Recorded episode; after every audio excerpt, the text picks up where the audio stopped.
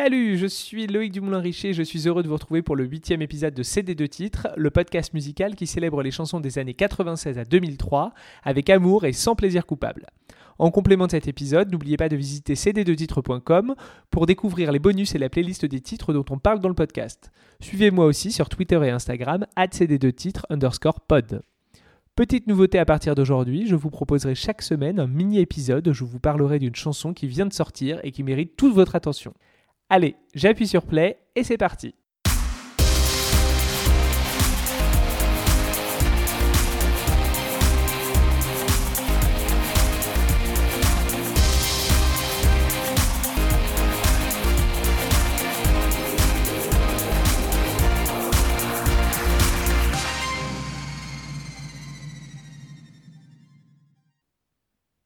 Cette semaine, je vais tenter d'ajouter ma pierre à l'édifice de réhabilitation d'une des plus grandes artistes de ces 35 dernières années.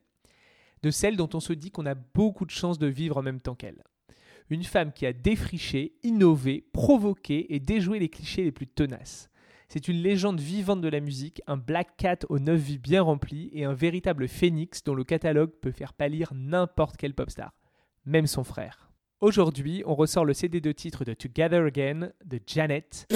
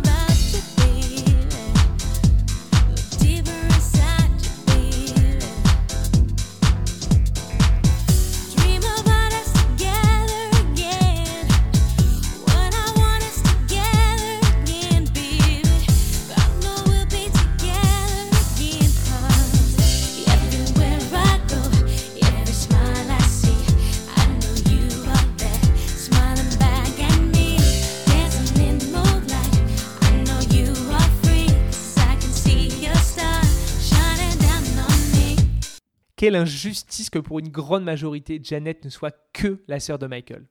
Non qu'il soit utile ou même justifié de les comparer tant ils ont chacun marqué l'histoire de la musique à leur manière, mais il semblerait qu'on oublie à tort que la carrière de Janet vaut très largement celle de son frère.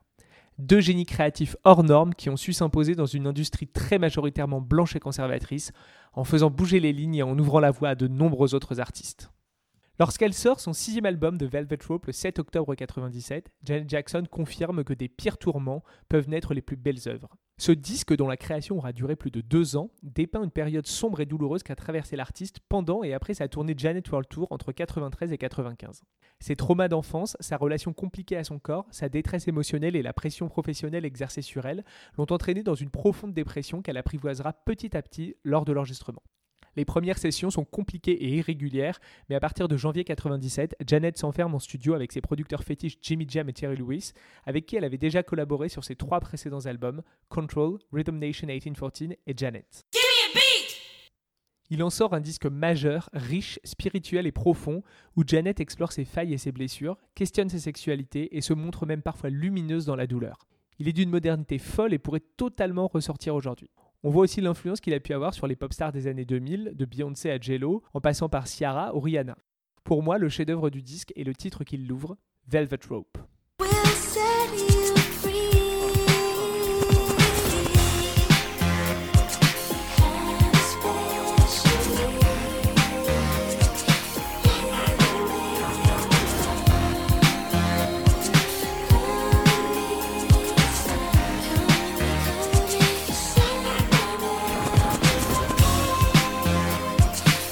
Le disque revêt de forts enjeux, artistiques pour Janet qui est alors au sommet depuis 10 ans, et financiers pour son label Virgin.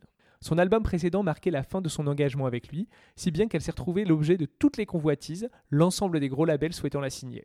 Elle restera finalement chez Virgin, moyennant un contrat de 80 millions de dollars de l'époque, soit le plus cher jamais signé à un artiste, bien devant Madonna et Michael Jackson et leur contrat à 60 millions. Virgin décide de marketer l'album avant tout comme un disque de musique dite urbaine, l'époque étant très friande de RB et de pop aux influences hip-hop. Le premier single est donc God Till It's Gone, un morceau mid-tempo où apparaît le rappeur Q-Tip et dont le refrain est emprunté au titre Big Yellow Taxi de Johnny Mitchell. Got got.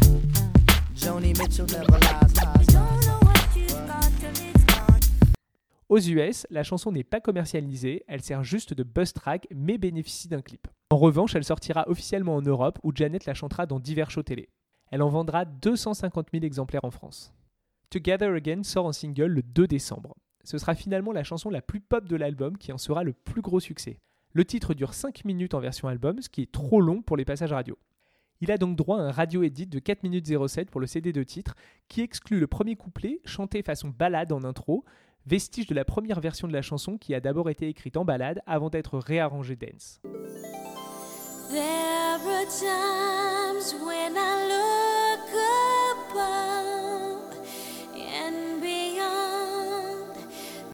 La version single commence donc directement en up-tempo.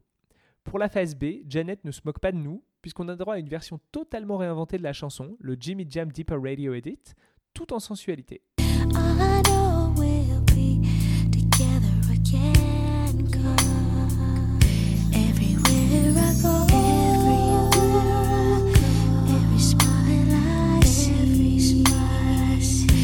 Cette version a même droit à son propre clip aux antipodes de celui de la version single où on voit Janet danser en Tanzanie dans un décor fantasmé où humains et animaux sauvages vivent en harmonie.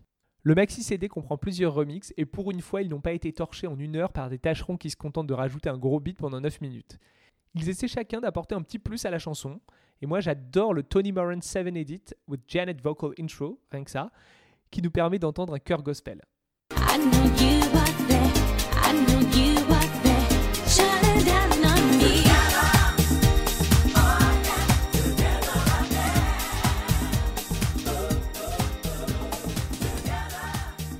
Bonne nouvelle, l'EP de remix est disponible sur toutes les plateformes de streaming. La force de Together Again réside dans le décalage entre le son, up-tempo presque disco, hyper entraînant et joyeux, et le thème de celle-ci.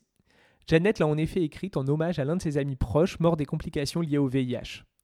Elle s'adresse à lui et lui dit qu'elle sent sa présence en permanence autour d'elle. On ressent la tristesse dans sa voix, en même temps qu'une lumière qu'un critique a décrit alors comme un sourire vocal.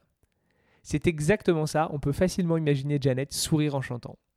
D'autres critiques y ont vu un hommage à Diana Ross, cimentant son statut d'icône gay. Together Again est encore aujourd'hui l'un des singles les plus vendus au monde, avec plus de 6 millions d'exemplaires, dont 500 000 en France, où il a atteint la deuxième place des charts. Interprété sur toutes les tournées depuis The Velvet Rope Tour en 98, il est le titre iconique de Janet pour le grand public. Un petit clin d'œil au passage à notre bonne Ophélie Winter nationale, qui sur son deuxième album Privacy sorti en septembre 98, semble s'être très fortement inspiré de Together Again pour le titre Je cours. Allez, je vous laisse juger.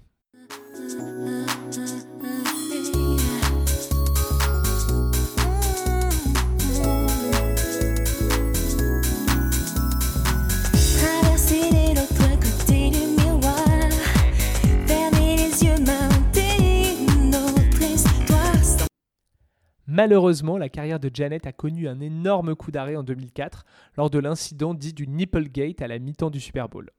Elle y performait avec Justin Timberlake quand celui-ci arracha une partie du costume de Janet, laissant apparaître un téton piercé qui choqua l'Amérique puritaine. Malgré la raison accidentelle invoquée dans les communiqués de presse et les excuses immédiates, c'en était fini de la période de grâce. À partir de ce moment-là, Janet est conspuée et boycottée par les grands groupes de médias US, si bien que ses chansons ne passent plus à la radio et ses clips sont bannis des télés. On notera au passage que la carrière de Justin Timberlake n'a en rien souffert, bien au contraire, de cette situation de laquelle il est largement responsable. Vous avez dit deux poids deux mesures? Cette traversée du désert donnera naissance à l'excellent Discipline, un album de pop plus expérimental aux sonorités électroniques qui, faute d'exposition, ne cartonnera pas autant qu'il aurait dû. Il faudra attendre 2015 pour un retour aux sources. Le superbe Unbreakable revient à un son plus classique mais plein de fraîcheur sous la houlette de Jimmy Jam et Terry Lewis. Si jamais vous êtes passé à côté, je ne peux que vous conseiller de vous rattraper. Alors oui, les ventes ne sont plus ce qu'elles étaient, comme c'est le cas pour toutes les grandes pop stars des années 90 et 2000. Mais Janet garde une base fan solide qui lui permet toujours de remplir les salles. En ayant tout surmonté, une famille toxique, le sexisme, le racisme, la dépression, le boycott, elle a définitivement atteint ce statut d'icône absolue qui lui revient de droit.